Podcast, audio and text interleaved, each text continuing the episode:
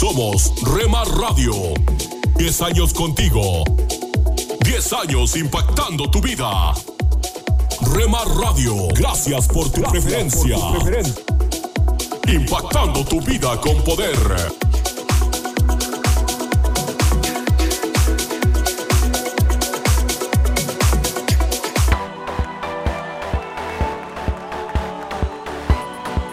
Estás escuchando Rema Radio. Mis pecados perdonó Jesús. Transmitiendo desde Jalisco, México. Su amor habló por mí en la cruz. Impactando tu vida con poder. Libertad, Jesús, Jesús, Jesús. Estás escuchando Tiempo devocional, un tiempo de intimidad con Dios.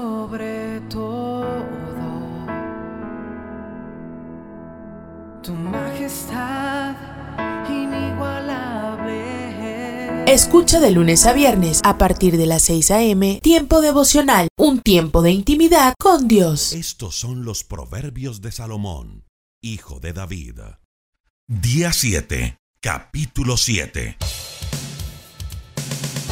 Querido jovencito, ten presente lo que te digo y obedece mis mandamientos. Cúmplelos y vivirás. Grábalos en tu mente. Nunca te olvides de ellos. Cuida mis enseñanzas como a tu propia vida. Hazte hermano de la sabiduría. Hazte amigo del conocimiento y te librará de la mujer que te engaña con sus palabras y le es infiel a su esposo.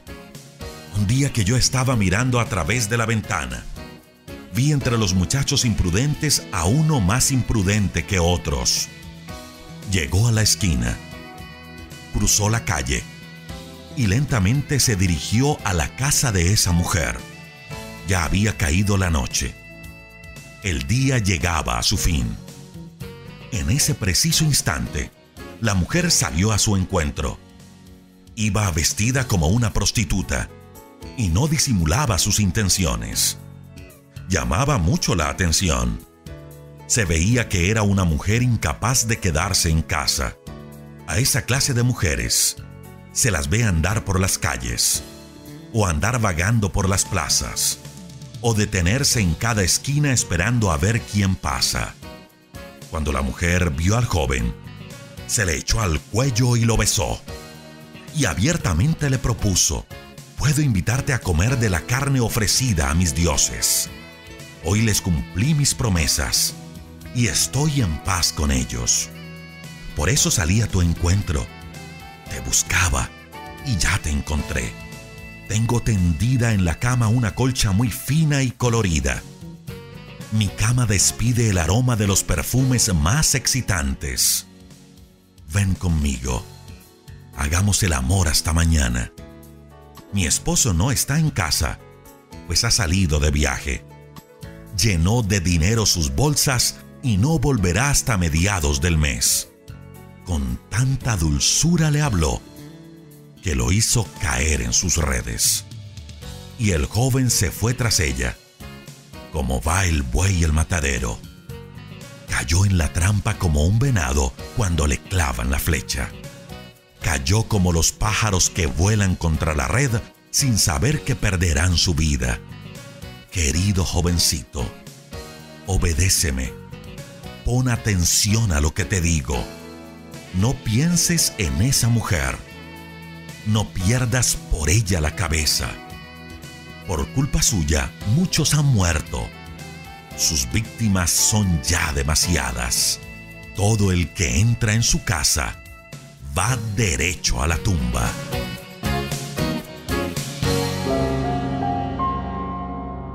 ¿Cuándo fue la última vez que te sentiste quebrantado? ¿Cómo podrías ayudar a un familiar o amigo que se sienta así ahora?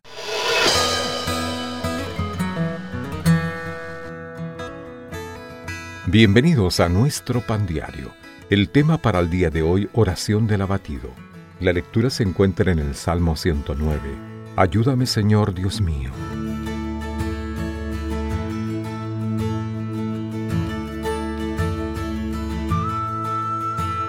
Querido Padre Celestial, no soy un hombre de oración, pero si estás allá arriba y puedes oírme, muéstrame el camino.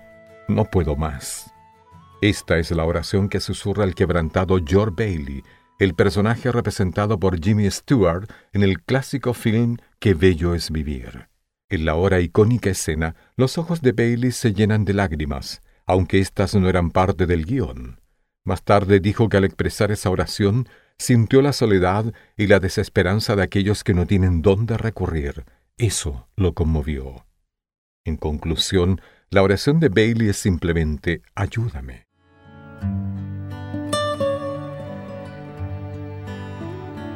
Justo lo que se expresa en el Salmo 109. David no daba más, afligido y necesitado con su corazón herido y su cuerpo consumido y desfalleciente. Estaba declinando como la sombra y se sentía como objeto de oprobio a los ojos de sus acusadores. En su debilidad extrema, no tenía otro lugar donde acudir y rogó al Señor soberano que le mostrara el camino. Ayúdame, Señor Dios mío. Hay etapas en nuestra vida cuando la palabra quebrantado lo dice todo. En esos momentos puede ser difícil saber qué orar, pero el Dios amoroso responderá nuestra sencilla plegaria por ayuda. Querido Padre, en los días difíciles, dame la fuerza para simplemente pedirte ayuda. Para tener acceso a más información y otros recursos espirituales, visítenos en www.nuestropandiario.org. ¿Qué es lo más importante para ti en la vida? La respuesta a qué es lo más importante para ti en la vida depende de los valores que tengamos. Algunos responderán que su relación con Dios es lo más importante. Otros dirán que su familia y habrá quienes digan que son sus amigos lo más importante para ellos. Ahora, las prioridades. La idea no es hacer sentir mal a nadie. Cada uno tiene prioridades y le da importancia a lo que decide cada persona y cada cosa en su vida. Pero una gran mayoría nos hemos dado cuenta de que lo material es perecedero, reemplazable, mientras que las cosas espirituales, los afectos y los sentimientos no lo son. Por otra parte, hay muchas cosas que ninguna cantidad de dinero puede comprar, especialmente nuestros valores. Darle defensa a aquello en lo que creemos, aquello en que nos define y nos dirige en la vida es primordial. Eso debe ser lo más importante en la vida. Defender, afirmar y vivir nuestros valores. En Filipenses 3:8 leemos, y ciertamente aún estimo todas las cosas como pérdida por la excelencia del conocimiento de Cristo Jesús, mi Señor, por amor del cual lo he perdido todo y lo tengo por basura para ganar a Cristo. Dar un lugar preferencial al cultivo de nuestra amistad con Jesús debe ser prioridad para nosotros. Lograr que eso sea lo más importante en la vida nos traerá frutos maravillosos. Apreciaremos más lo que tenemos y las personas que forman nuestro entorno. La manera como nos relacionamos con Dios es leyendo su palabra, orando, conversando con Él. Al hacerlo, sentimos satisfacción haciendo buenas obras en su nombre e invitando a otros a seguirlo y que así puedan sentir su paz y la esperanza que tenemos en Él. Y tendemos a comportarnos de acuerdo a quienes nos rodean a diario. Si estamos rodeados de chiquillos, es posible que podamos adoptar algunas actitudes parecidas. Si nos rodeamos de gente amargada, que está todo el tiempo criticando, nos podemos contagiar de eso también. Por tanto, te recomendamos que pases cada día más tiempo con Jesús, en su palabra, para que puedas cada día ser más como Él, que cuando la gente te vea, sienta su gentileza, su confiabilidad, su amor y su paz. Así, será más factible que dejemos su huella en nuestro diario vivir y que nuestras prioridades siempre estén en su lugar. Así te darás cuenta que es lo más importante para ti en la vida. Es el momento de abrir nuestra mente y corazón para que juntos comencemos a vivir en bendición, en oración y en victoria me levanto hoy. La dosis diaria con William Arana. Cuenta una historia que un anciano estaba en su granja en las montañas con su joven nieto y este nieto cada mañana miraba y admiraba a la vez a su abuelo. Quería imitarlo en todo. El abuelo se sentaba siempre temprano en la mesa de la cocina para leer su vieja y estropeada Biblia. Su nieto, que quería ser tal como él, intentó imitarle de cualquier manera. Pero un día el nieto le pregunta a su abuelo, abuelo, yo intento leer la Biblia, me gusta, pero, sabes, abuelo, la verdad yo no la entiendo. Y lo poco que logro entender, se me olvida, tan pronto la cierro. Abuelo, ¿qué hay de bueno en leer la Biblia? El abuelo calladamente dejó de echar carbón en la estufa y dijo, Baja el canasto de carbón y ve al río y tráeme un canasto de agua. El muchacho que imitaba a su abuelo en todo y le obedecía, hizo tal como su abuelo le dijo. Y aunque toda el agua se le salió antes de que él pudiera volver a la casa, el abuelo se rió y dijo, Tendrás que moverte un poco más rápido, hijo. Y lo envió nuevamente al río con el canasto para intentar de nuevo. Esta vez el muchacho corrió más rápidamente, pero de nuevo el canasto estaba vacío antes de que él llegara de vuelta a casa.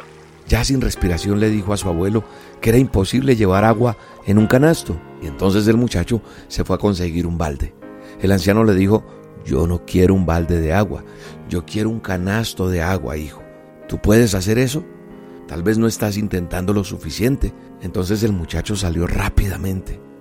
El muchacho sabía que era imposible, pero quería mostrarle a su abuelo obediencia, y entonces corrió muchísimo más rápido pero el agua volvía y se salía antes de llegar a la casa. Ya sin poder respirar casi el muchacho le dijo, mira abuelo, es inútil lo que me estás pidiendo. ¿Por qué piensas que es inútil, hijo? Mira dentro del canasto. El muchacho miró el canasto y por primera vez comprendió que el canasto parecía diferente. En lugar de un sucio canasto carbonero, estaba limpio. Hijo, dijo el abuelo, esto es lo que pasa cuando tú lees la Biblia. Tal vez no puedas entender o recordar todo, pero cuando la lees, te cambiará el interior. Esa es la obra de Dios en nuestras vidas, para cambiarnos desde adentro y lentamente transformarnos en la imagen de su Hijo. Esta historia quise traerla a tu vida en esta dosis, para que entiendas que la palabra de Dios no en vano fue escrita. Es nuestro manual de instrucciones. Y dice la palabra de Dios en Hebreos 4:12 que cada palabra que Dios pronuncia en su palabra tiene poder y tiene vida.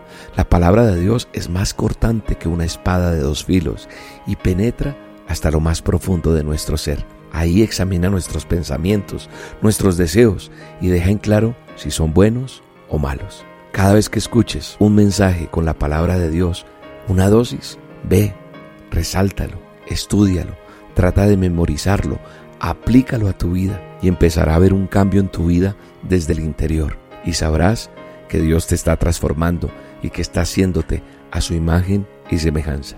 El manual de instrucciones, la palabra de Dios, no enloquece como muchos dicen, sino te da sabiduría, te guía, te da entendimiento y entonces comprenderás por qué Dios te creó y cuál es el propósito de él en tu vida.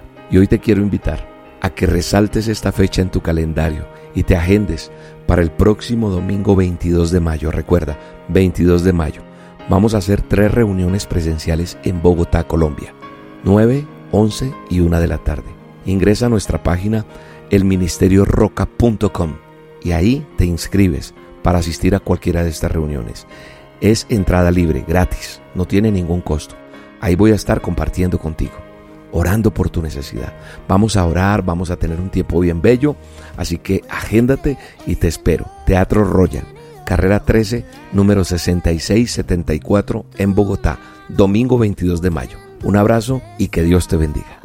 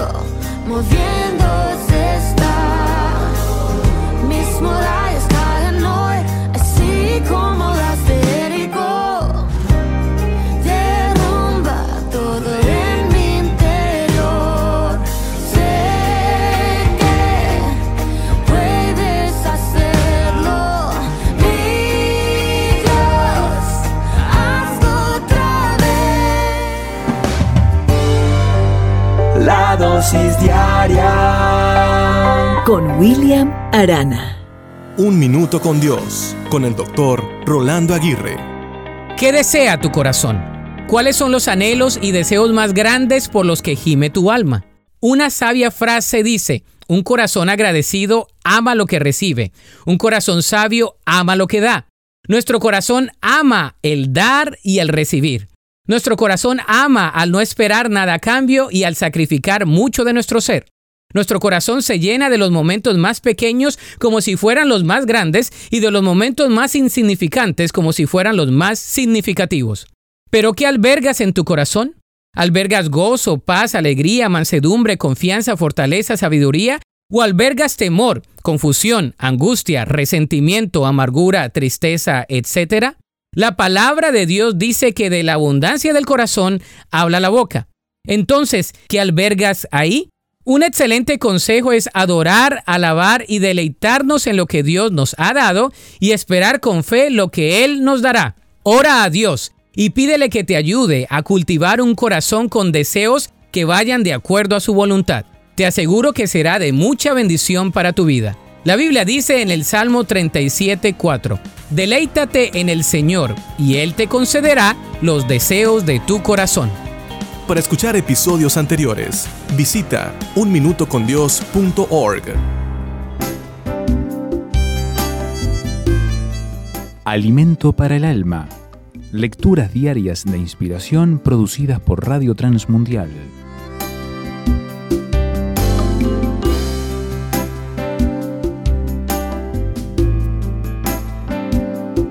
Atención, el final está cerca.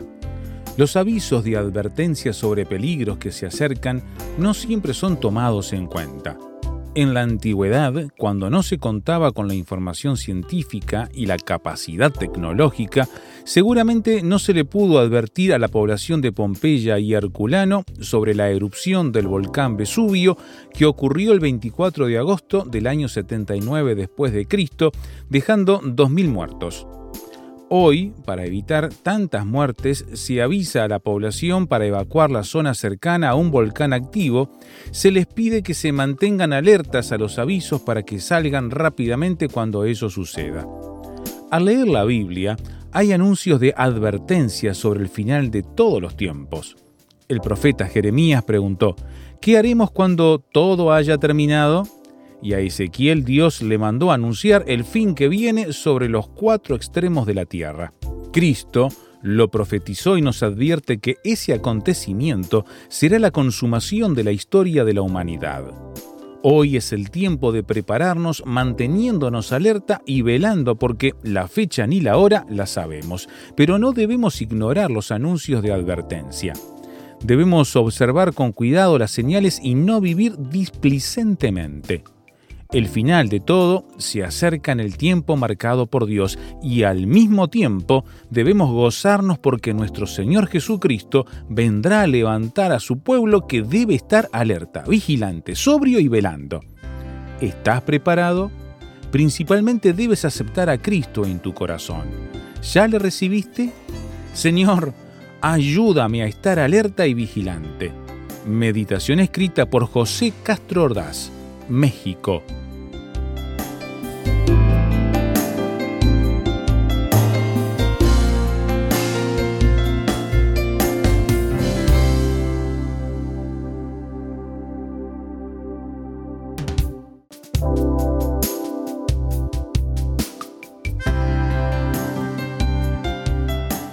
Para más información o si desea adquirir el libro Alimento para el Alma, escriba a apa.transmundial.org o llame aquí en México al 50 25 42 06. 50 25 42 06. Alimento para el Alma es una producción de Radio Transmundial.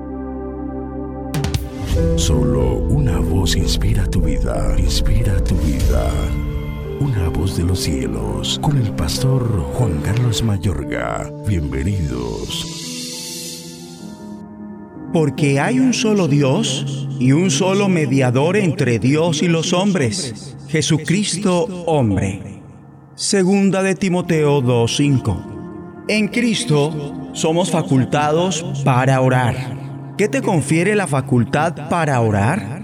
Tu respuesta a esta cuestión, tanto en tu mente y corazón, determina tu vida de oración. ¿Sabías que es por la oración que cuentas con el medio para comunicarte con Dios? Es el medio a través del cual tu espíritu se influencia y tú influencias por la voluntad y el plan del Señor de la creación.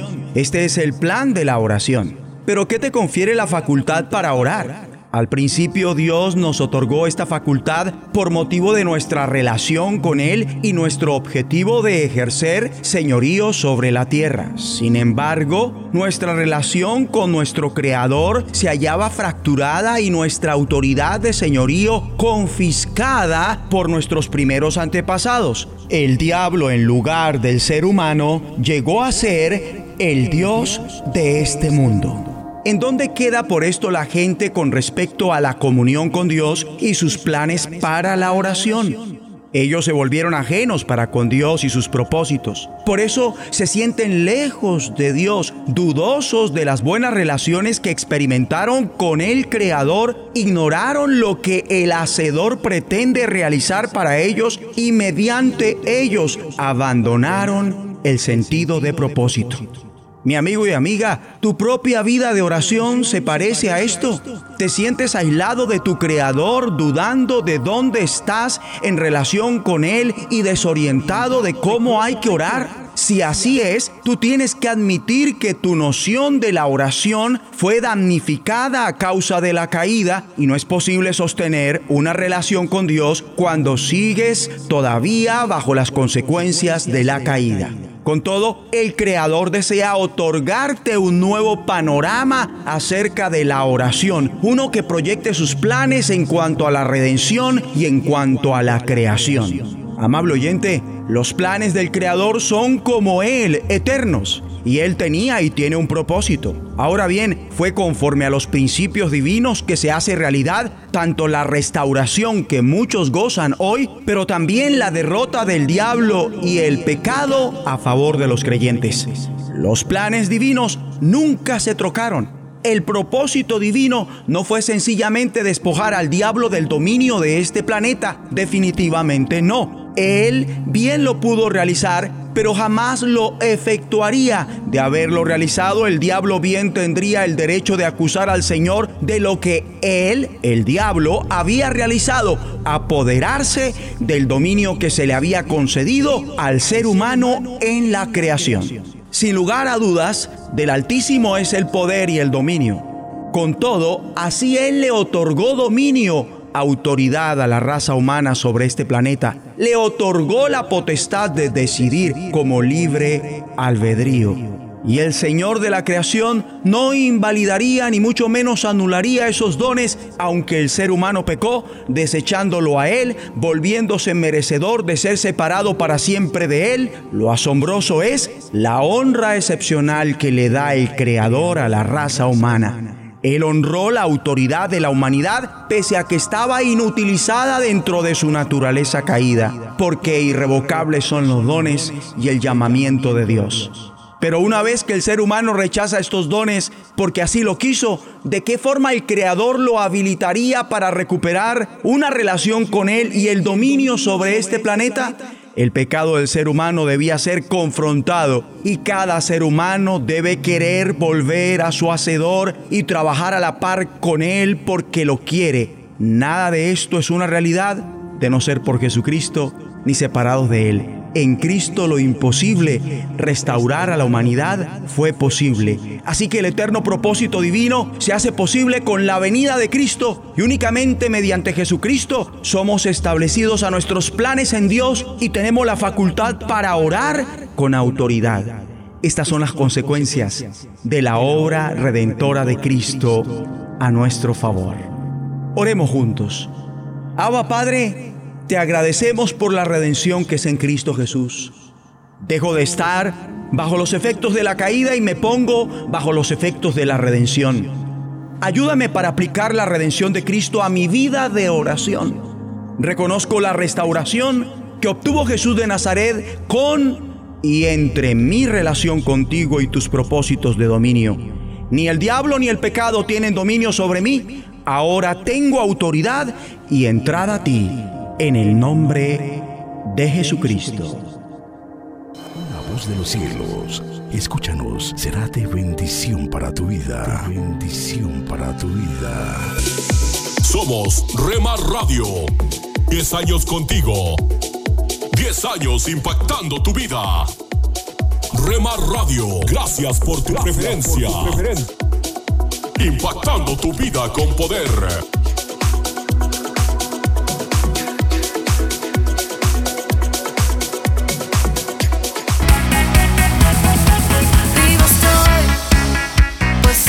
Estás escuchando Rema Radio, mis ojos abrió. transmitiendo desde Jalisco, México, Ahora yo puedo ver. impactando tu vida con poder. Oh, todo el mundo va. Estás escuchando Tiempo devocional, un tiempo de intimidad con Dios.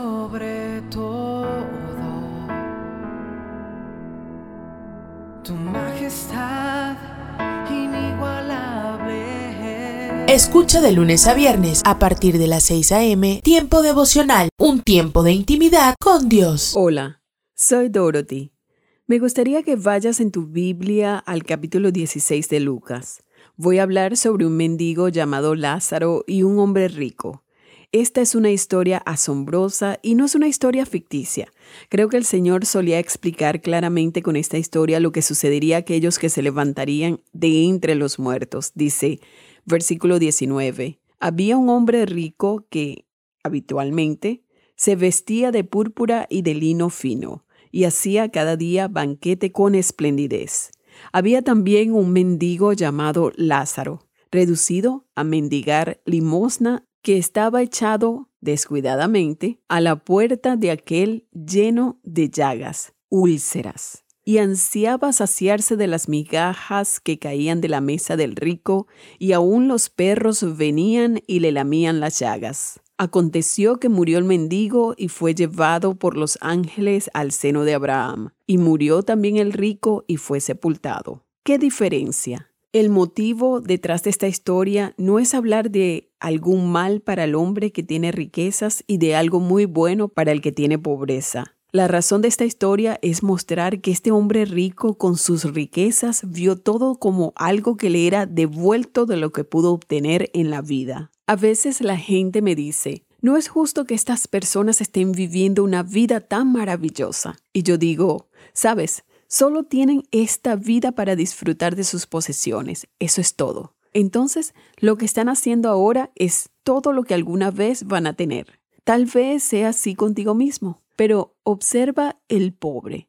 En ningún sentido ganó el favor porque era pobre. A veces la gente tiene esa forma de pensar sobre la pobreza. No, este hombre tenía una fe viva en el Señor porque se nos dice que cuando murió fue directamente a un lugar extraordinario llamado el seno de Abraham. Este era un lugar de espera para quienes anhelaban la venida del Mesías, el único que podría morir, contender con la muerte y darles un nuevo cuerpo de resurrección para estar con él. Esta área que a menudo se denomina Hades, es un área dividida. Los que estaban en Cristo al anticipar y creer en la resurrección del Mesías, un día fueron llamados al seno de Abraham. Es allí donde leemos que Lázaro fue consolado, porque dice, versículo 23, y en el Hades alzó sus ojos, estando en tormentos. Este es el hombre rico, acababa de morir. No leemos nada sobre el gran entierro que tuvo, solo dice que fue enterrado y ni siquiera tenemos un nombre para el hombre, pero estaba atormentado. Y vio de lejos a Abraham. Observa que hay un gran abismo entre ellos y a Lázaro en su seno. Entonces él, dando voces, dijo, Padre Abraham, ten misericordia de mí y envía a Lázaro para que moje la punta de su dedo en agua y refresque mi lengua, porque estoy atormentado en esta llama. Pero Abraham le dijo, Hijo, acuérdate que recibiste lo que te correspondía de tus bienes en tu vida, y Lázaro también males, pero ahora éste es consolado aquí y tú atormentado. Además de todo esto, y pon atención, una gran cima está puesta entre nosotros y vosotros, de manera que los que quisieran pasar de aquí, de este lugar, a vosotros, no pueden, ni de allá para acá. Es decir, allí estaba este abismo. Entonces el hombre le dijo, Te ruego pues, padre, que le envíes a la casa de mi padre, porque tengo cinco hermanos para que les testifiquen a fin de que no vengan ellos también a este lugar de tormento. Y Abraham le dijo, A Moisés y a los profetas tienen, óiganlos. Él entonces dijo, No, padre Abraham, pero si alguno fuere a ellos de entre los muertos, se arrepentirán. Mas Abraham le dijo, Si no oyen a Moisés y a los profetas, tampoco se persuadirán aunque alguno se levantare de los muertos. Jesucristo, el Hijo de Dios, resucitó de entre los muertos. ¿Te convencerás hoy? ¿Te darás cuenta de que Él es la resurrección? ¿Y entenderás lo que eso significa mientras aún hay tiempo para encontrarte con Él y ser transformado en su santo nombre? Hazlo hoy mismo y escríbeme. Mi correo electrónico es dorothy@transmundial.org. Pan dulce para la vida. Reflexiones con Carmen Reynoso. Cuando le agradecemos a Dios, le honramos enfocamos nuestra atención en Él, nos liberamos de la ansiedad porque recordamos su fidelidad en el pasado y nos llenamos de confianza para el presente. Agradecer a Dios renueva nuestro compromiso con Él. Bueno es alabarte, oh Jehová, y cantar salmos a su nombre, oh Altísimo. Anunciar por la mañana tu misericordia y tu fidelidad cada noche. Si yo realmente creo que Él es quien dice ser, yo salgo renovado cada vez que le agradezco.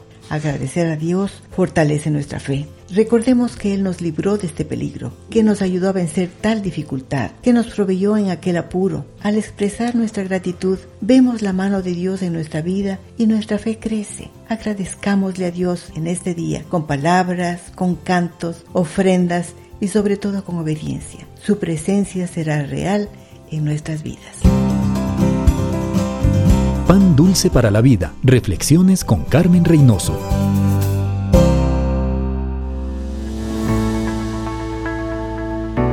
Tome unos momentos para recibir ánimo y renovación con pautas para vivir. Cuando una pareja fue de visita a Kiev, Ucrania, una señora los invitó a su departamento para que pudieran conocer a su esposo. Después de la comida, se volvió hacia el señor visitando y le dijo, ahora, por favor convierta a mi marido. Ante la solicitud de esa señora, él le contó a su esposo de la manera más clara posible la historia de cómo Dios envió a su Hijo para morir en nuestro lugar, y que la salvación por medio de Jesús es un don gratuito de Dios que recibimos por la fe.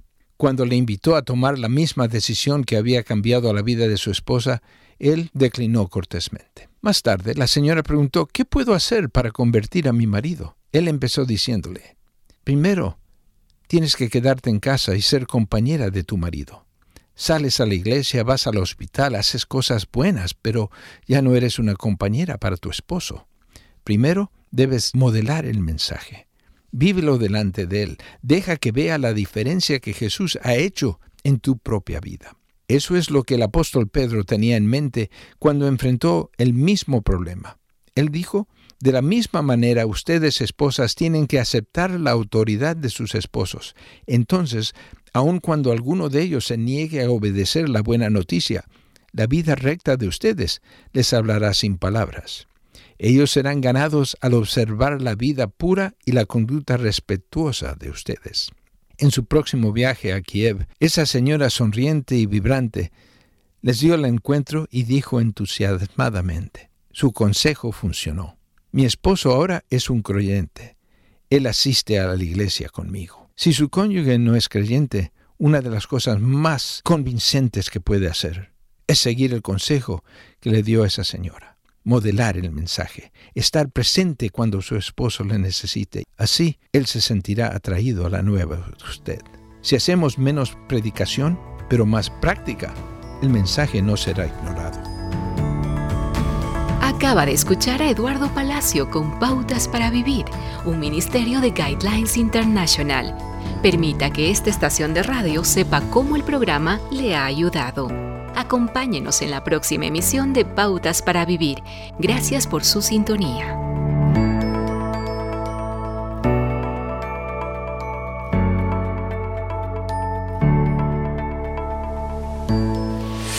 Hola lectores de la Biblia. Bienvenidos a la sinopsis de la Biblia.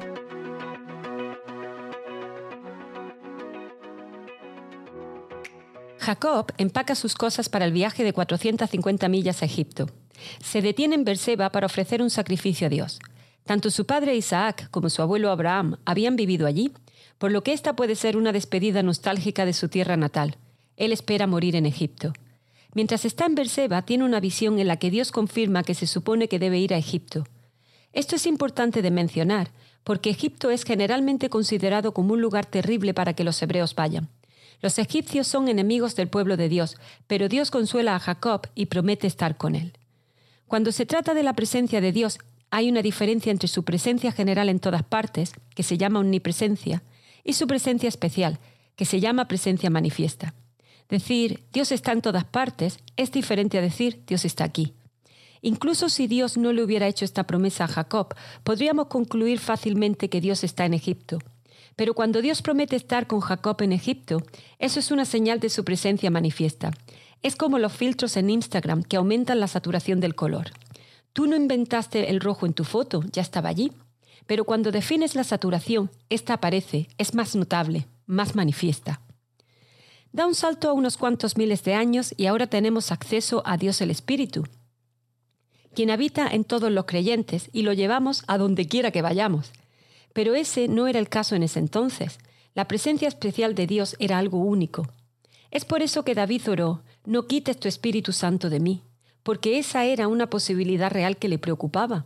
Pero hoy, para aquellos que tienen su Espíritu, que son todos sus hijos adoptivos, esa oración es un punto discutible.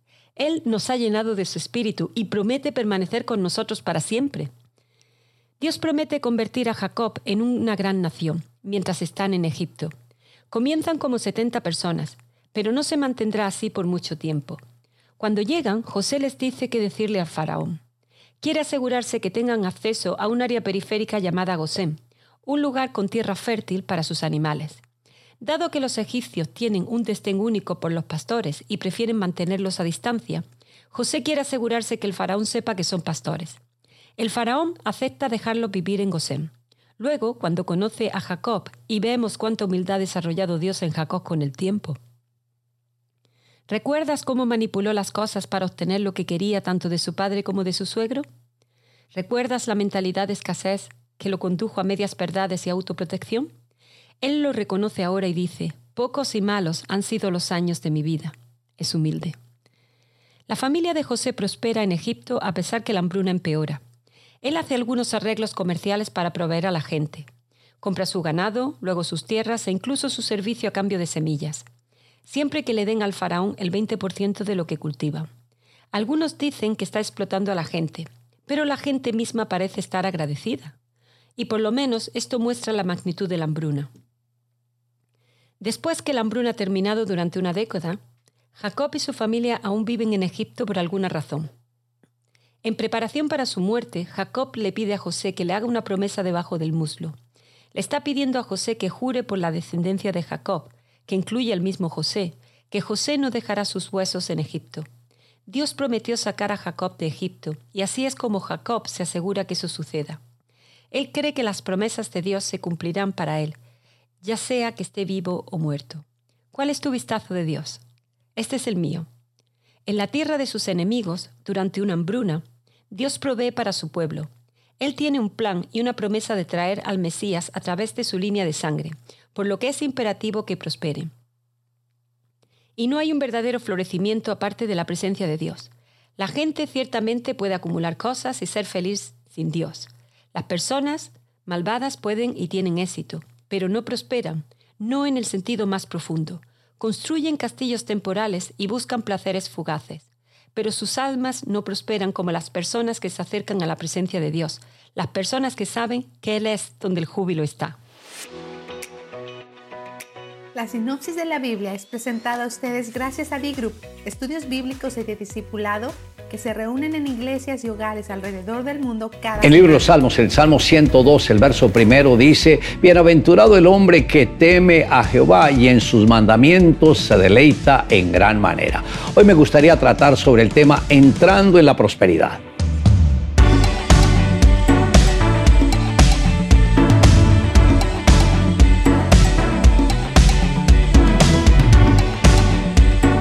Al Señor le tomó cinco días para crear lo que son los cielos y la tierra, con la opción de que la primera pareja iba a disfrutar de todas las bendiciones que el mismo Señor ya había preparado y predeterminado para cada uno de ellos y también de sus descendientes. Dios fue tan generoso con el hombre que preparó toda provisión para las generaciones venideras, de tal modo que en el planeta Tierra hubiese suficientes recursos naturales para que cada persona pudiera vivir con el bienestar de un príncipe. Dios le dio al hombre libertad para que él escogiera su propio destino. También puso dos árboles en medio del huerto, pues de su decisión dependería el destino de la raza humana el fruto de un solo árbol hizo que el hombre perdiera el paraíso.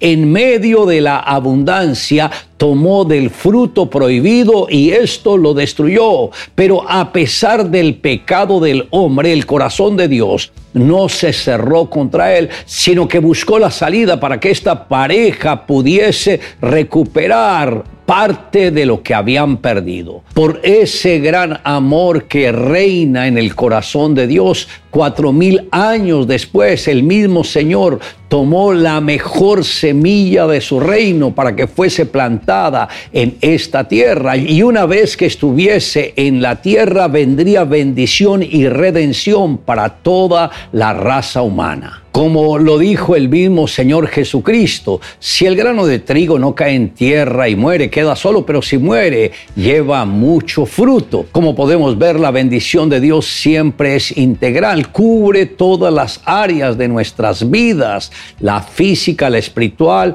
la emocional, la financiera y también la material. Como podemos ver, el mismo Señor hablando a través de Juan, dice, amado, yo deseo que tú seas prosperado en todas las cosas. Muchas personas como que no han entendido que el deseo del corazón de Dios es bendecirnos a todos sobreabundantemente. Y por eso dice, para que seas prosperado en todas las cosas, no en algunas cosas. A veces las personas se limitan ellos mismos y luego le echan la culpa a Dios de sus limitaciones, cuando el mismo Señor ofrendó a su propio Hijo para que todos fuésemos salvos y nos da provisión cuando aprendemos a relacionarnos con Él y cuando aprendemos a pedirle las cosas al Señor de acuerdo como Él quiere que se las pidamos. Cuando uno tiene ese contacto con Jesús, uno no va a sentirse que está lejos de Él, porque el mismo Señor permitió que a través de Jesús nosotros fuésemos adoptados como hijos de Él. Ahora, querido amigo, si usted aún no ha entregado el corazón a Jesús, este es un momento importante para que lo haga. No juegue a ser cristiano, no juegue a la religión, sino esfuércese por tener un encuentro personal con Jesús. Tres chicos se enfrentaron entre sí. Su objetivo era demostrar quién era el mejor. Competían siempre. La gente del pueblo conocía la rivalidad de estos jóvenes. Siempre trataban de superarse en a sí mismos, pero con el tiempo la competición se convirtió en algo completamente enfermizo, hasta el punto de que saboteaban el uno al otro. Para ayudar a los chicos a reconciliarse, los vecinos tuvieron una idea. Todos los años realizaban una carrera de obstáculos famosa en toda la región. Una cita a la que los tres muchachos no faltarían nunca. Llegó el día de la carrera, todos comenzaron a correr. Estos tres jóvenes tomaron la delantera, pero en cuanto se dieron cuenta, empezaron a discutir. Los demás participantes se adelantaron, eran los últimos, para ellos era suficiente superarse entre sí. Los tres jóvenes llegaron hasta el muro.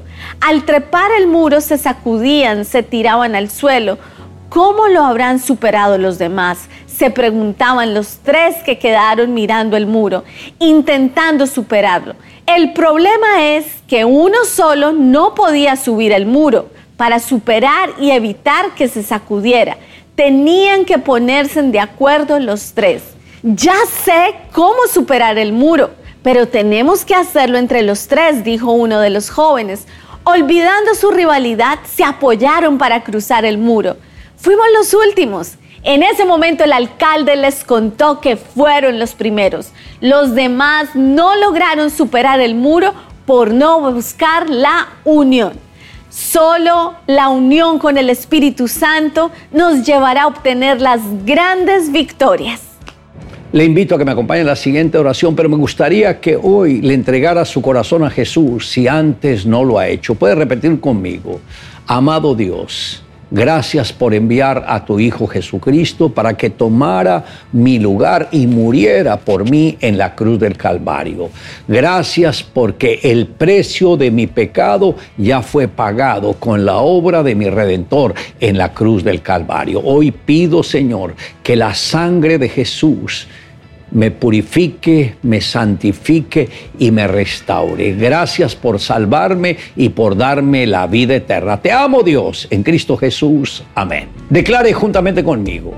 Amado, yo deseo que tú seas prosperado en todas las cosas y que tengas salud, así como prospera tu alma.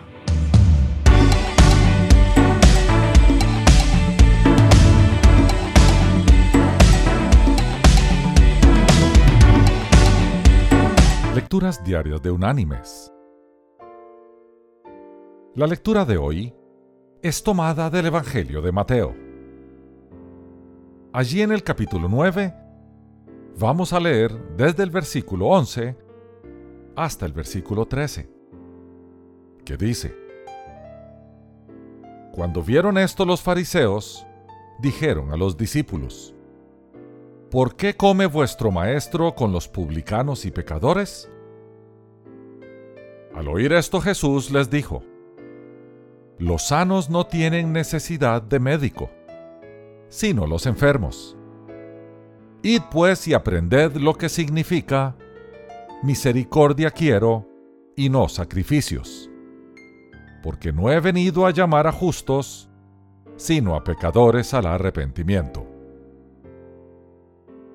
Y la reflexión de este día se llama nueve años para encontrarse a sí mismo.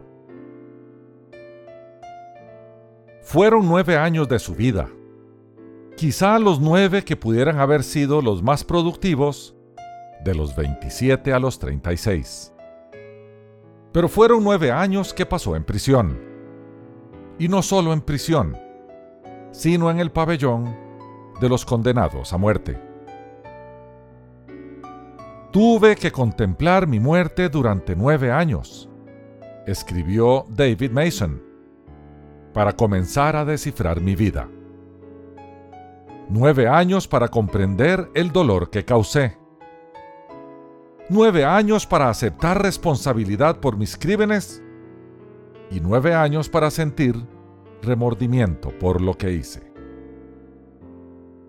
David Mason quien había estrangulado a cinco personas, pagó su deuda a la sociedad en la cámara de gas un día martes 24 de agosto. Joven todavía, terminó sus días con fuertes sentimientos encontrados. Por un lado lamentando su vida perdida, pero por el otro, dando gracias a Dios que había hallado la salvación de su alma porque durante esos nueve años encontró a Dios y comprendió la gran realidad ineludible de la justicia humana y la justicia divina. Uno tiene que preguntarse, ¿Por qué tuvo David Mason que llegar a lo más hondo de su vida hasta ser destruido, para allí darse cuenta de que la vida tiene valor y de que sometidos a la voluntad divina, podemos vivir con dignidad? Mis queridos hermanos y amigos, no es necesario cometer un asesinato, ser condenado a muerte y cavilar durante años tras las rejas de una cárcel para comenzar a vivir de nuevo. En cualquier lugar y en cualquier momento, podemos recapacitar y decidir someternos a la voluntad de Dios para disfrutar de la vida al máximo. Todos nuestros problemas vienen como resultado de descuidar las leyes morales de Dios. No codiciarás, no hurtarás, no darás falso testimonio, honra a tu padre y a tu madre, no cometerás adulterio y no matarás, son leyes que se aplican a toda persona, de todo tiempo y de todo lugar. Siempre que cualquier persona, sea quien sea, tenga el trasfondo que tenga, viva donde viva y crea lo que crea, quebrante una o más de estas leyes, sufrirá las consecuencias. Aunque no quiera aceptarlas como ordenanzas divinas, como quiera, si las infringe, sufrirá las consecuencias. ¿Acaso tenemos que llegar a la cámara de gas para descubrir esa clara y visible verdad? No tenemos que esperar hasta estar en el lecho de muerte para arrepentirnos. Cuando entregamos nuestra vida a Jesucristo, Él implanta sus divinas leyes en nuestra vida e implanta en nosotros el deseo y la fuerza para cumplirlas. Que Dios te bendiga. Somos Remar Radio.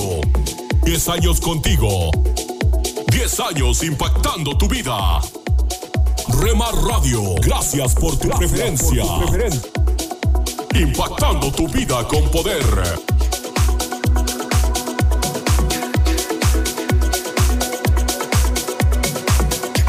Me llevas más alto, más alto llevas más alto. Estás escuchando Rema Radio. Sentir, me llevas más alto, más alto. Transmitiendo desde Jalisco, México. Más tu puedo. Impactando tu vida con poder. Estás escuchando Tiempo devocional, un tiempo de intimidad con Dios.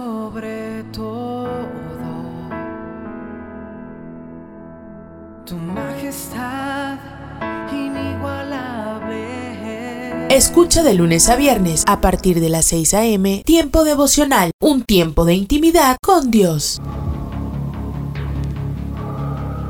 En las nubes de la incertidumbre, el dolor y el desaliento, surge un rayo de esperanza en la voz internacional de la radio de Guillermo Villanueva.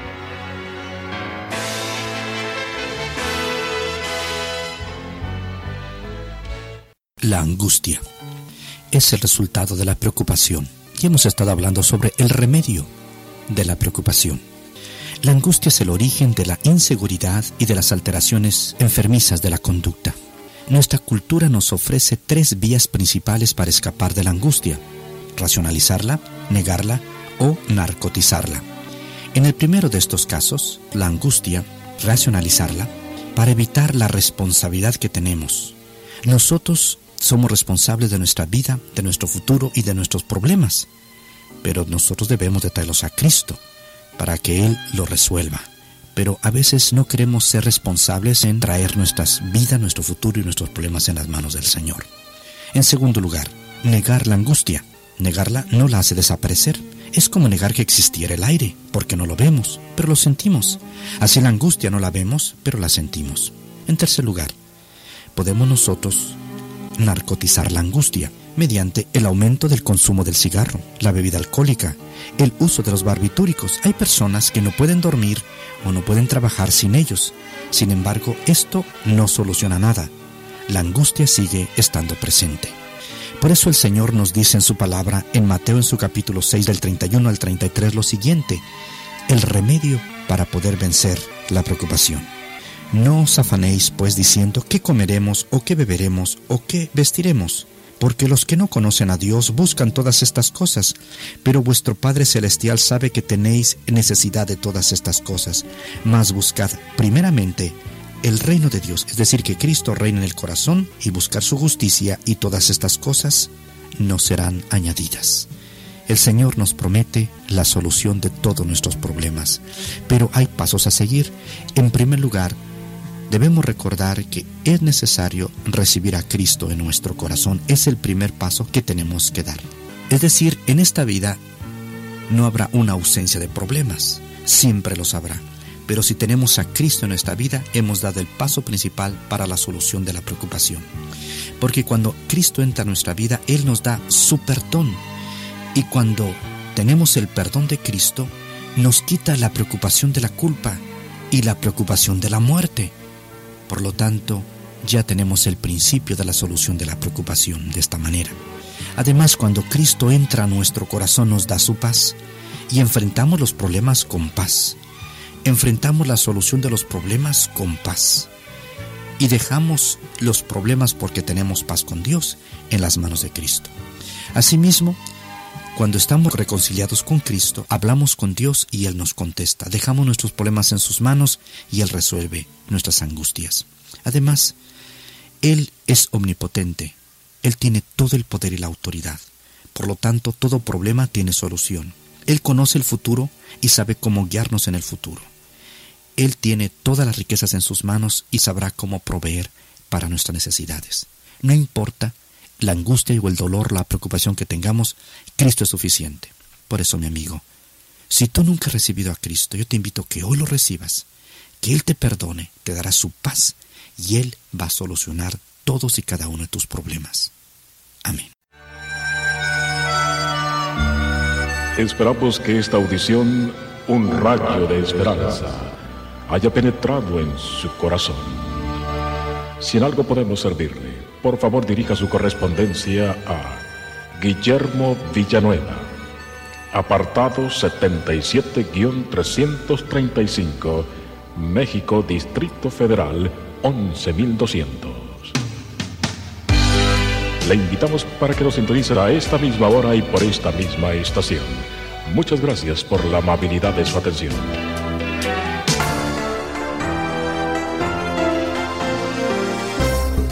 Gracias por acompañarnos una vez más en Cultura Financiera. Mi nombre es Milenka Peña, muy contenta de que esté junto a nosotros. Eh, siempre estamos acá dispuestos a pasar unos minutitos hablando de un tema que es tan interesante, tan importante, que nos afecta a todos, que es el manejo apropiado de nuestras finanzas y del dinero. Y para hacerlo el día de hoy, se encuentra en el estudio el doctor Andrés Panacio. Como siempre, Andrés, ¿cómo ¿Qué estás? tal, Milenka? ¿Cómo estás? Un placer estar contigo. Oh, el gusto es y mío. qué honor tenerte en el programa, eh, traer esta experiencia y excelencia que Ah. traes a- al aire de cultura financiera. No, el placer es todo mío, como bien dijo, porque creo que este programa está haciendo una diferencia en la vida de miles y miles de personas Es en el continente latinoamericano, en los Estados Unidos y ahora hasta Europa, donde se escucha, ¿no? Claro que sí. Bueno, queremos eh, servir a nuestros oyentes en todo el continente, en todo el mundo de habla hispana. Claro. Y por eso de vez en cuando Milenka y yo nos sentamos en el estudio de la radio, sacamos algunas preguntitas que recibimos por Facebook, por este nuestro sitio de culturafinanciera.org y la compartimos con el resto de nuestros oyentes. Y lo interesante del caso es que muchas veces las personas que aplican estos conceptos pueden ver un cambio en su vida económica. Ese es precisamente el caso del día de hoy. Eh, nos dicen, el Señor ha bendecido mi empresa, tengo un significativo monto de dinero que quisiera donar a una organización sin fines de lucro. ¿Cómo puedo asegurarme de que el dinero sea bien utilizado? Bueno, yo Hmm. quiero felicitarle por Claro pensar sí. de esa manera. ¿eh? No todo el mundo piensa así al momento de donar, Claro. pero yo quiero animar a la gente que tiene recursos económicos, que son capaces de hacer la diferencia, a que piensen en cómo invertir sabiamente ese dinero. Claro. A veces, si no lo pensamos bien, si no evaluamos bien la situación, entonces terminamos teniendo problemas en el que el dinero se derrocha, ¿no? Este, yo le recomiendo en mi libro de cómo llego a fin de mes eh, a la gente a pensar en seis ideas eh, con respecto a cómo damos a los demás. En primer lugar, debemos dar por convicción, no por presión. Claro. Debemos dar desinteresadamente, sin esperar nada a cambio. Debemos dar voluntariamente como un acto de nuestro corazón.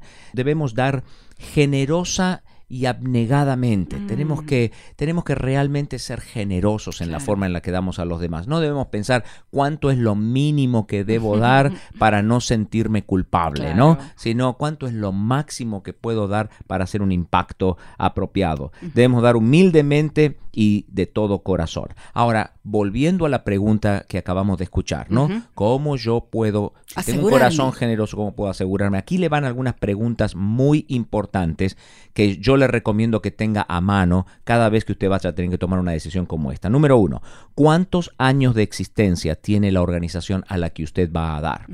¿Tienen metas concretas y claras? ¿O están tratando de ser todo para todos? Porque el que mucho abarca poco prieta, ¿no? Eh, ¿Hay gente que les conozca bien? ¿Qué dicen? ¿Cuál es el testimonio Su de esta? reputación, ¿Cuál es la reputación? Exactamente. ¿Cuál es la reputación del líder de esta organización? No solo de la organización, sino del líder. ¿Cómo se reflejan los principios y valores de la palabra de Dios en esta organización, en, en esta vida? ¿Tiene la organización o la iglesia informes financieros regulares o es todo un secreto que nadie sabe qué es lo que pasa ahí adentro, ¿no? ¿Tienen un auditor externo? ¿Están esos informes disponibles a los donantes? Si usted va a invertir una importante cantidad de dinero, quizás usted quiere estar seguro de que eh, hay reportes disponibles para los donantes. ¿Tiene esa organización una junta directiva o es una dictadura? A veces las, las dictaduras terminan en el mal lugar. ¿Son los miembros de la junta directiva miembros de la misma familia? ¿Y Mm. cuántos miembros de la familia hay en la junta directiva de la organización? ¿no? Exactamente, porque hay que evitar el nepotismo. ¿Y cuáles son los resultados concretos del trabajo de la organización? Estas son algunas de las preguntas que uno tiene que hacerse al momento de tomar una decisión sobre dónde pongo una importante cantidad de dinero eh, en el reino de Dios sobre la tierra. Esta fue una producción de El Instituto para la Cultura Financiera.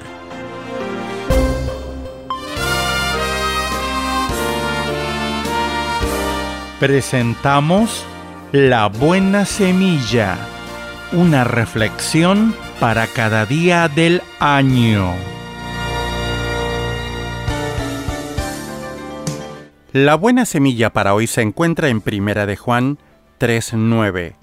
Todo aquel que ha nacido de Dios no practica el pecado, porque la simiente de Dios permanece en él y no puede pecar, porque es nacido de Dios. Y en Primera de Juan 1:8, si decimos que no tenemos pecado, nos engañamos a nosotros mismos, y la verdad no está en nosotros. La reflexión de hoy se titula ¿Ilusiones? Los dos versículos que acabamos de leer parecen opuestos entre sí y pueden confundir a los creyentes. Algunos cristianos, leyendo rápidamente el primero, podrían pensar que ya no pueden pecar. ¿Es posible? En la lengua original el verbo traducido al español por practicar sugiere la idea de un comportamiento regular, de una costumbre.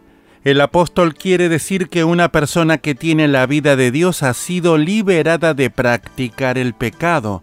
La simiente de Dios, la nueva vida que ha recibido por gracia está orientada hacia el bien, por lo tanto no peca. Pero mientras estemos en la tierra, tenemos en nosotros esta fuente de mal llamada la vieja naturaleza o la carne, que siempre está dispuesta a influenciarnos.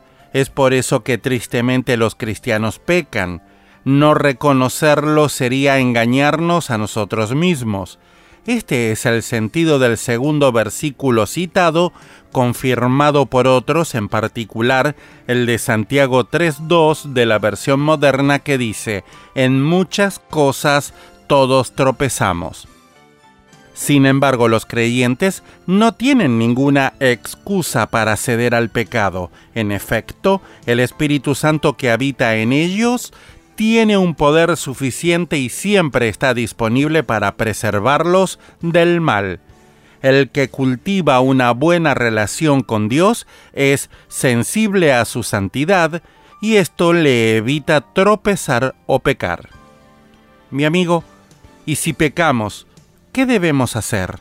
El apóstol nos da inmediatamente el remedio. Si confesamos nuestros pecados, Él es fiel y justo para perdonar nuestros pecados y limpiarnos de toda maldad. Primera de Juan 1.9. Para escuchar este y otros programas, le invitamos que visite nuestra página web en labuenasemilla.com.ar.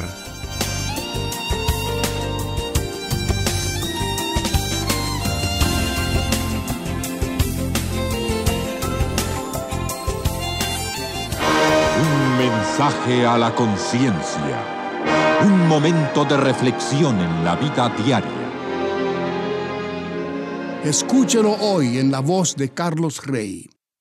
En este mensaje tratamos el caso de un hombre que descargó su conciencia de manera anónima en nuestro sitio conciencia.net y nos autorizó a que lo citáramos como sigue.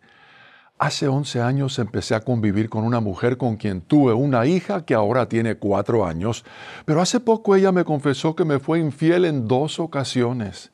Eso me destrozó y ella se fue de la casa junto con mi hija. Siempre fui responsable en el hogar y nunca le fui infiel a ella. Después de eso, caí en depresión, pero busqué la ayuda de Dios y me fortalecí espiritualmente. Sin embargo, Temo por mi hija, por el mal ejemplo de su mamá. Quiero recuperar a mi hija, pero ella dice que quiere estar con su mamá. Temo pedir la custodia por la vía legal porque la niña podría extrañar a su mamá. Además, no cuento con el dinero para pagar a un abogado. ¿Qué debo hacer? Este es el consejo que le dio mi esposa. Estimado amigo, sentimos mucho la situación en que se encuentra y sobre todo la de su hija.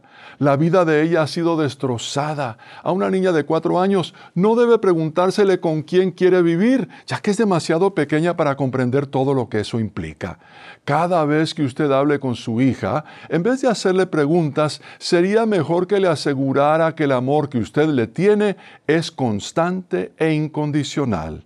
Nosotros no somos abogados y no podemos dar consejos legales. Sin embargo, en la mayoría de los países a usted se le podrían conceder derechos de visitas o custodia compartida y ninguna de esas opciones separaría a su hija de la mamá y es probable que haya una manera de lograrlo por medio de los servicios sociales en vez de tener que contratar a un abogado privado. Usted necesita investigar, hacer muchas preguntas y hacer lo necesario para asegurarse de que pueda seguir teniendo una relación con su hija. Ella lo necesita a usted en su vida, de eso no hay duda alguna. Hay estudios que han demostrado que en el caso de los niños que no tienen una relación con el papá, es mucho más probable que consuman drogas, tengan relaciones sexuales con distintas personas y hasta sean encarcelados.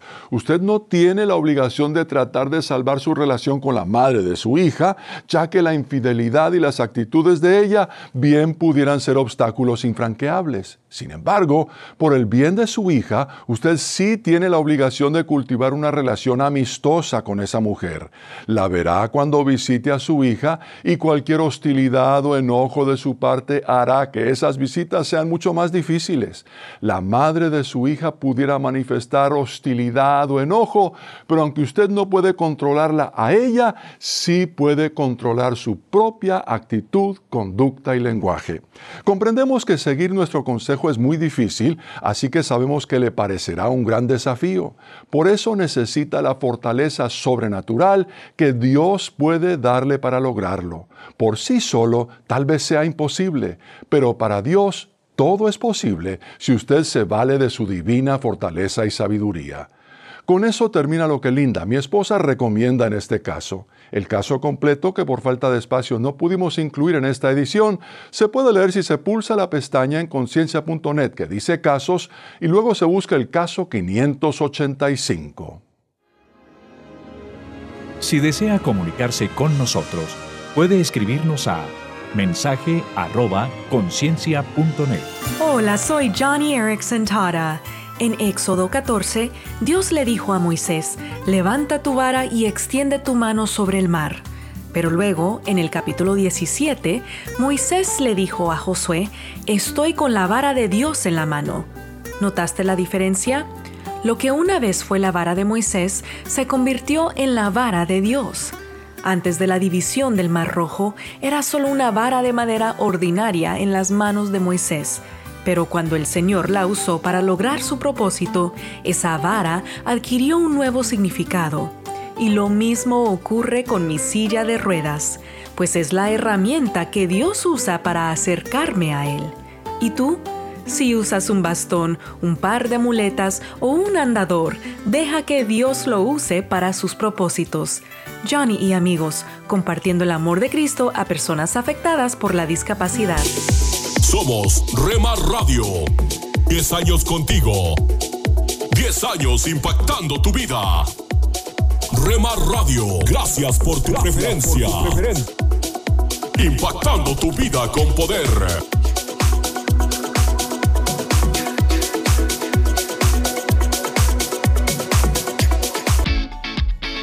Los caminos de mi rey.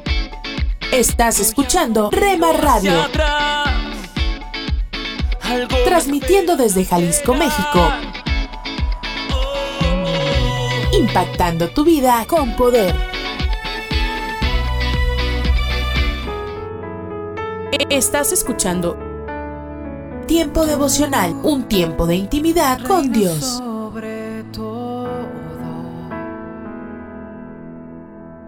Tu majestad inigualable. Escucha de lunes a viernes a partir de las 6 a.m. Tiempo devocional, un tiempo de intimidad con Dios. Génesis capítulo 15, versículos 3 y 4. Tú no me has dado descendientes propios, así que uno de mis siervos será mi heredero. Después el Señor le dijo, no, tu siervo no será tu heredero, porque tendrás un hijo propio. ¿Quién será tu heredero? Este es el diálogo, diríamos, entre Dios que registra Génesis en el capítulo 15. Recordemos que él y su esposa, Saraí, habían recibido la promesa de Dios que tendrían un hijo, ya en una edad avanzada. La promesa era esta, haré de ti una gran nación. Esta era la promesa de Dios para Abraham. Pero parece que la espera se hizo muy larga. Dios le prometió, pero pasó el tiempo y eh, Abraham, como probablemente lo hagamos nosotros, usted y yo, empezó a, a dudar. Parece. Y en este contexto encontramos estas palabras en la que Abraham tenía aproximadamente 85 años.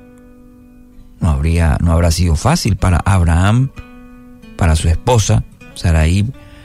Pasaron días, pasaron semanas, meses y años y no veían cumplirse la promesa. Entonces, Abraham no tuvo mejor idea que ayudarle a Dios en esta promesa, como muchas veces hacemos nosotros cuando vemos una aparente demora en la bendición a nuestra oración, a nuestro pedido, e incluso en este caso la promesa. Y lo mismo pasó a Abraham.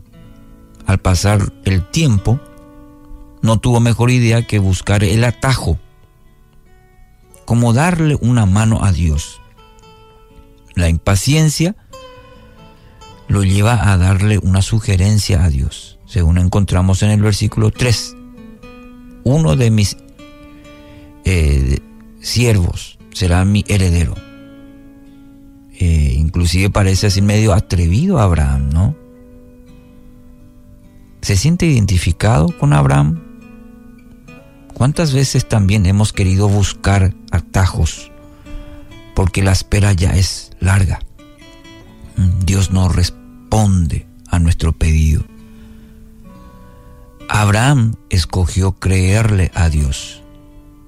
Mire, tuvieron que pasar largos 14 años para que se cumpla esta promesa. ¿Por qué Dios muchas veces nos lleva a la sala de espera?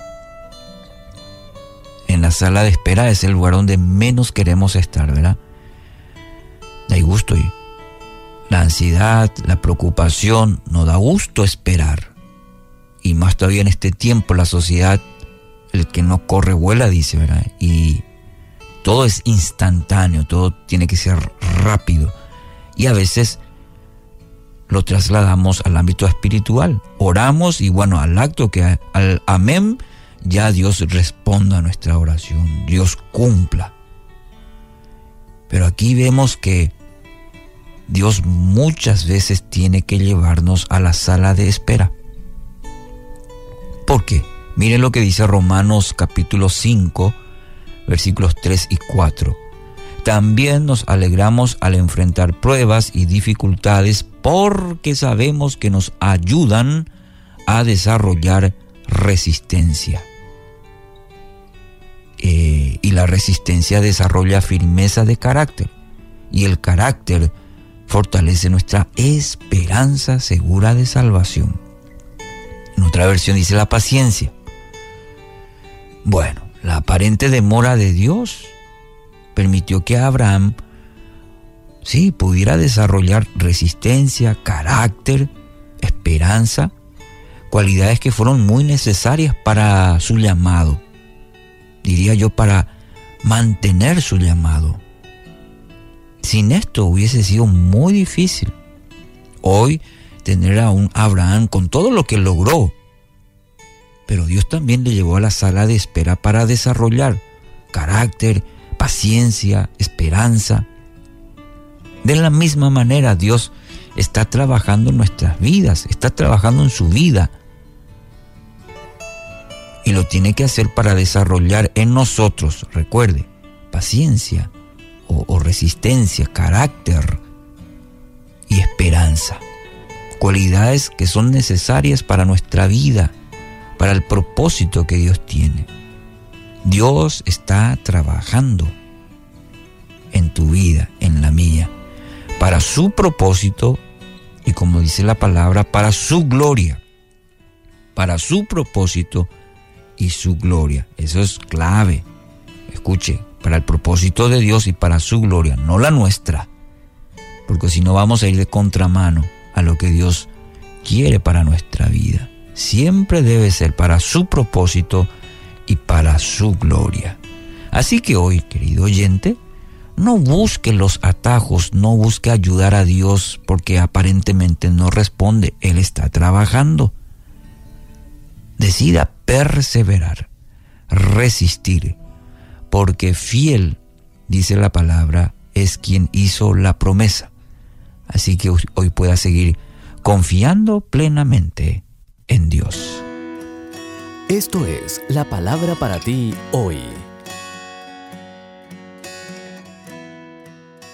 Y la palabra para ti hoy es Protege tu mente, escrita por Bob Gass. En 2 de Corintios 11:3 leemos, "Pero me temo que los pensamientos de ustedes sean desviados." Pablo lo escribió así, "Pero me temo que así como la serpiente con su astucia engañó a Eva, los pensamientos de ustedes sean desviados." La tentación siempre comienza en tu mente y para protegerla necesitas morar en la palabra de Dios. Satanás plantó en la mente de Eva la idea de comer el fruto prohibido. Eva no se estaba rascando el ombligo tratando de decidir cómo desobedecer a Dios. Así que recuerda, cuando seas tentado, no es Dios quien te está hablando. La nueva naturaleza de Dios en ti no piensa de esa manera. Es el diablo que te estudia y así descubre tus puntos débiles y las tentaciones con las mejores probabilidades de éxito. ¿Cuántas veces has dicho, ay, me prometí que nunca haría eso otra vez? Y sin embargo lo hiciste. Y es así porque Satanás sabe lo que funciona contigo. Pero no tienes que ir por ahí sintiéndote indefenso y desanimado, no señor. La Biblia declara Ustedes no han sufrido ninguna tentación que no sea común al género humano, pero Dios es fiel y no permitirá que ustedes sean tentados más allá de lo que puedan aguantar. Más bien, cuando llegue la tentación, Él les dará también una salida a fin de que puedan resistir.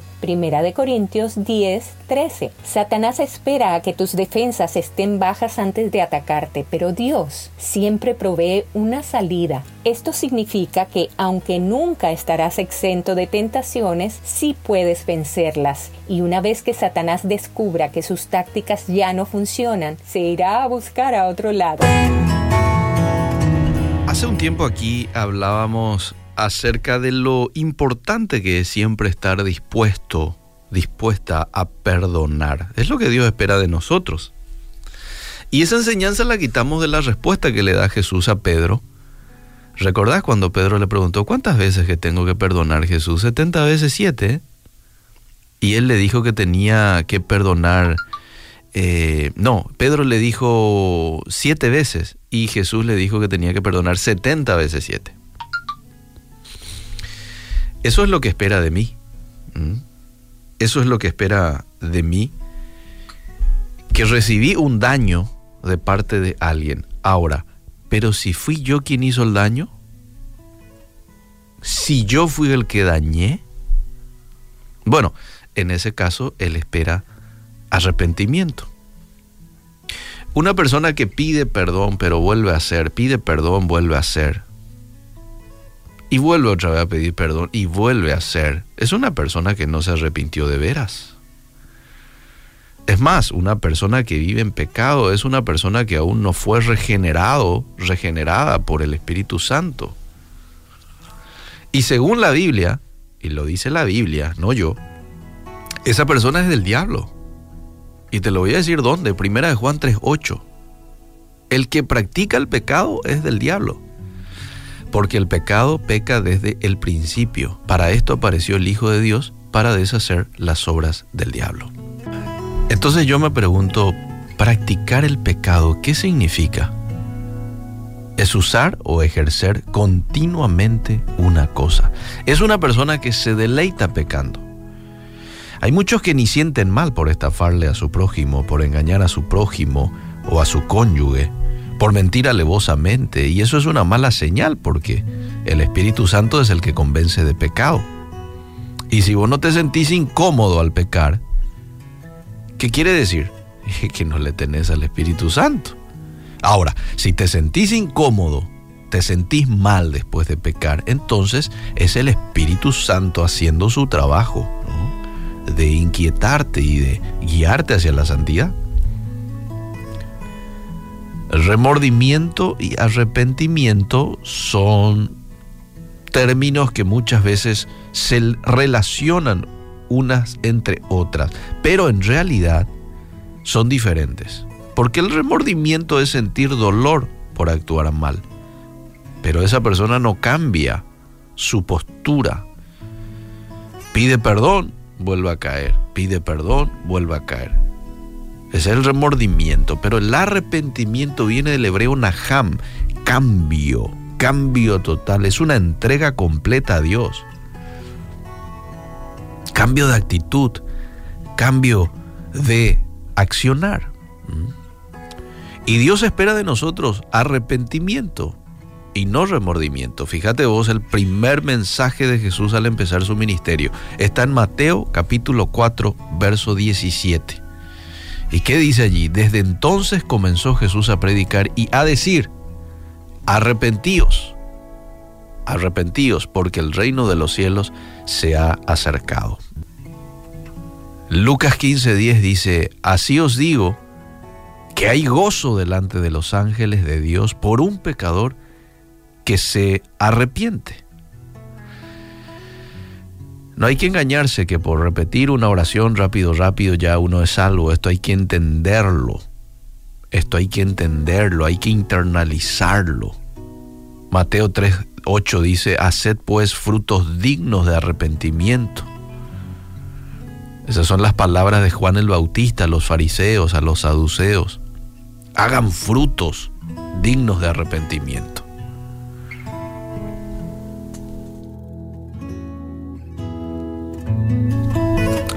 Cuáles son esos frutos de arrepentimiento?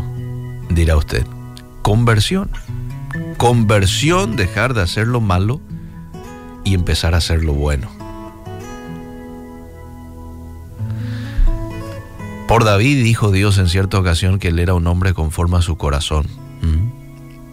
Y vos decís, pero Señor, ¿no te acordás? Que él adulteró, asesinó. Pero ocurre que él se arrepiente y vos te das cuenta que todo lo que escribe en el Salmo 51 es genuino. Es genuino porque nunca más cometió el mismo pecado. Entonces, eh, creo que hoy es un buen día para reflexionar en qué es lo que estoy practicando. ¿Remordimiento o arrepentimiento? Espero que sea lo segundo. Hay tres beneficios que recibe aquel que busca a Dios con corazón arrepentido. Según Joel, capítulo 2. Tres beneficios y con esto termino. De aquel que busca a Dios con corazón arrepentido. En primer lugar, versículo 14 de Joel 2. Dios le provee provisión material. En segundo lugar, Dios pelea por esa persona, vence a sus enemigos, versículo 20 de Joel 2. Y en tercer lugar, Dios le restituye aquello que el pecado le ha producido, ese daño, ¿eh? esa pérdida que te produce el pecado, porque eso nos produce el pecado, Dios te lo vuelve a restituir. Versículo 25 del capítulo 2 de Joel.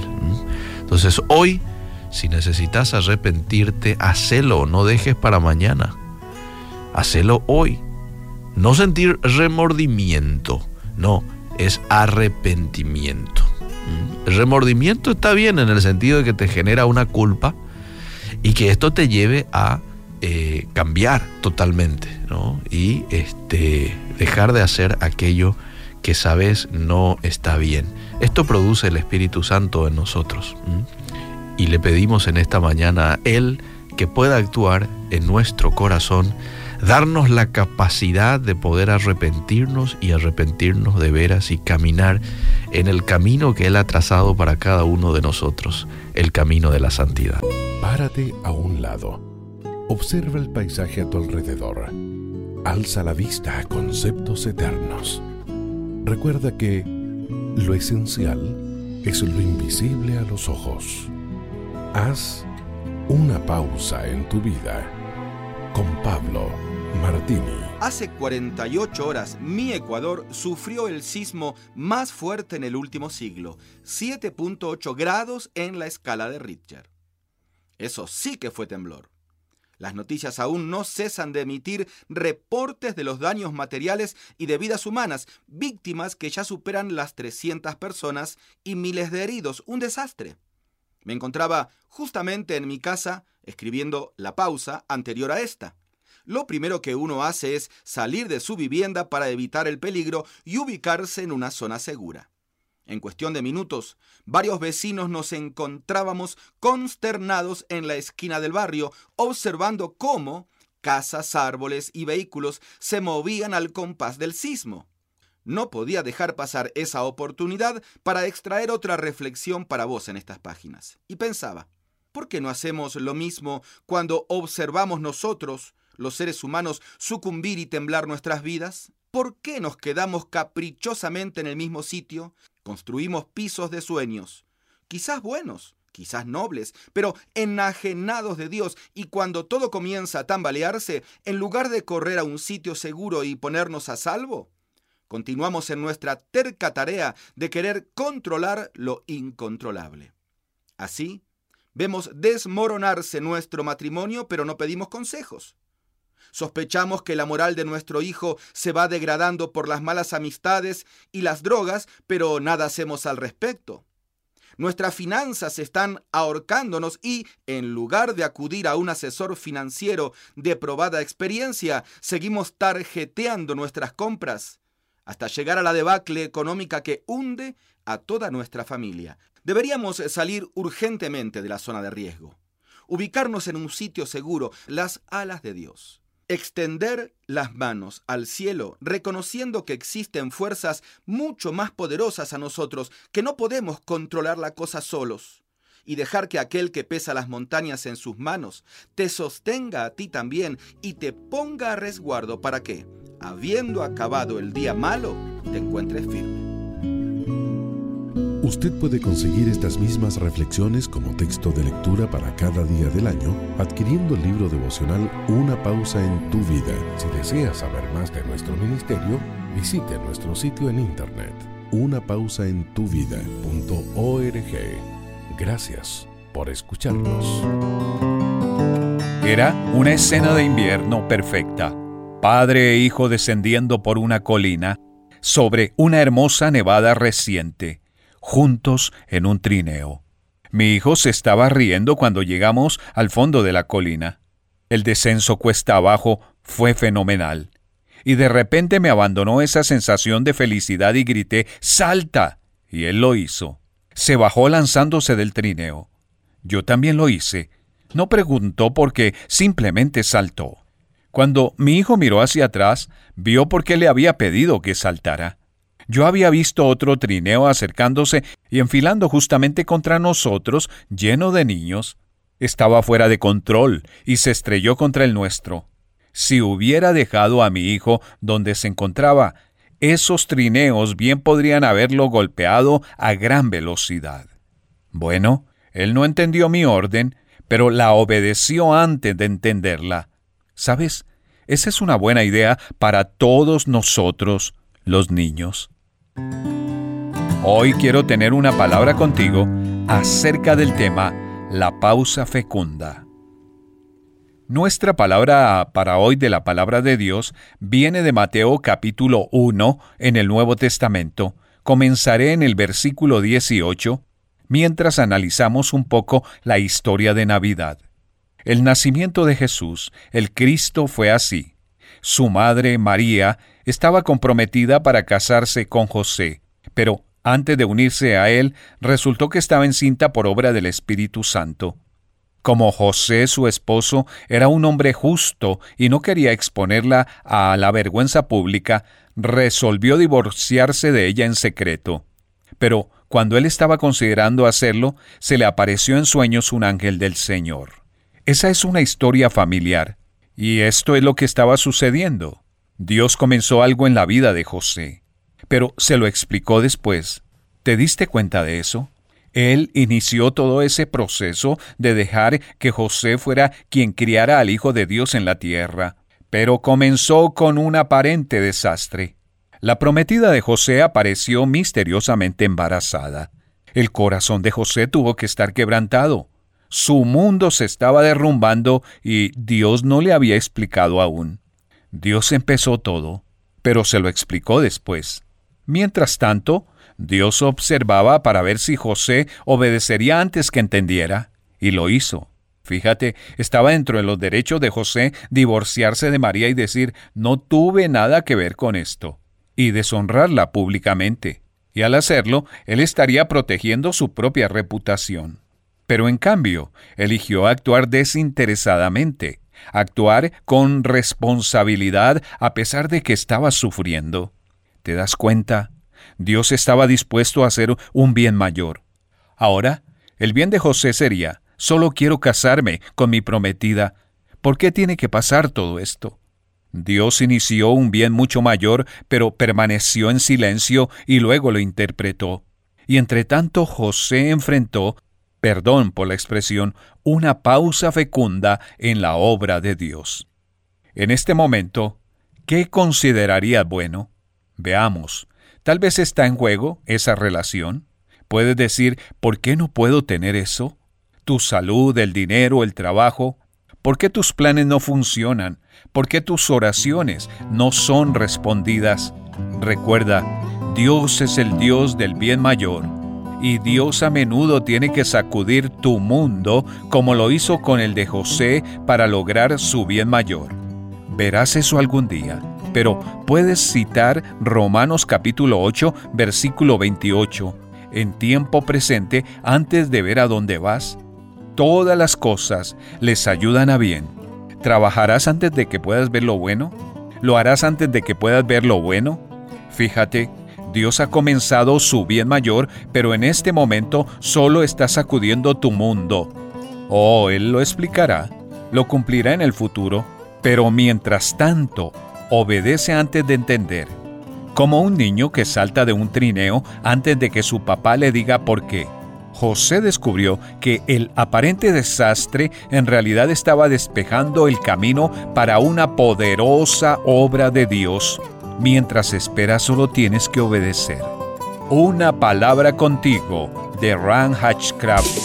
Somos Remar Radio. 10 años contigo. 10 años impactando tu vida. Remar Radio, gracias por tu preferencia. Impactando tu vida con poder.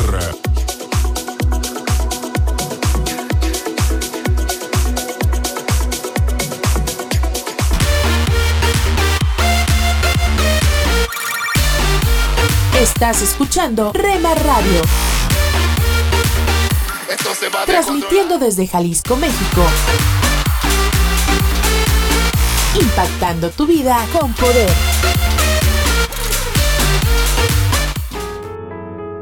Estás escuchando Tiempo devocional, un tiempo de intimidad con Dios.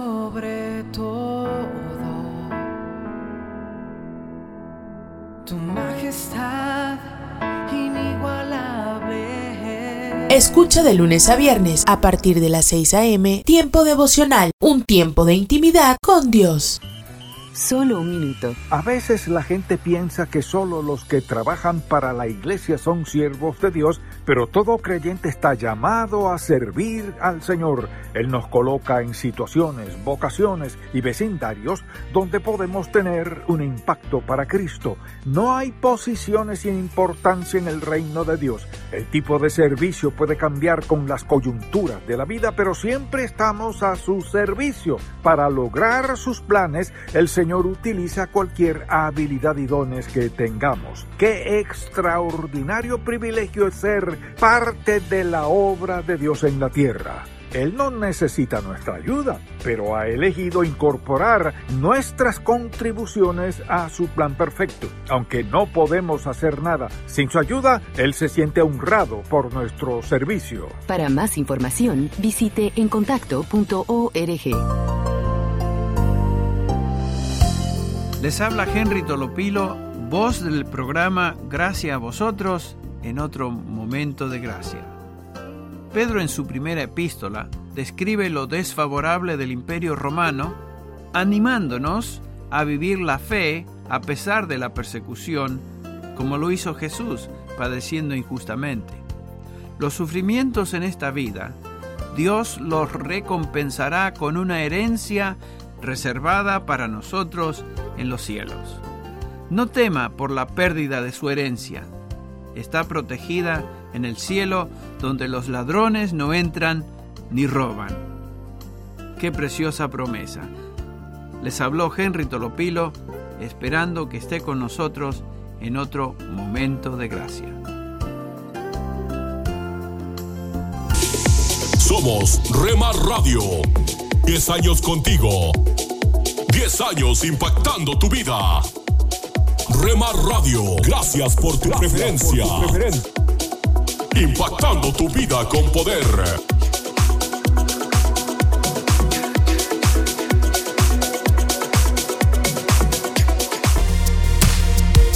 Me encontró y me dio perdón. Estás escuchando Rema Radio. Jesucristo es la razón. Transmitiendo desde Jalisco, México. Impactando tu vida con poder. en tu corazón. Quiero siempre. con- Estás escuchando Tiempo devocional, un tiempo de intimidad con Dios. Sobre todo, tu majestad inigualable. Escucha de lunes a viernes a partir de las 6 a.m. Tiempo devocional, un tiempo de intimidad con Dios. Somos Remar Radio. 10 años contigo. 10 años impactando tu vida. Remar Radio, gracias por tu preferencia. Impactando tu vida con poder.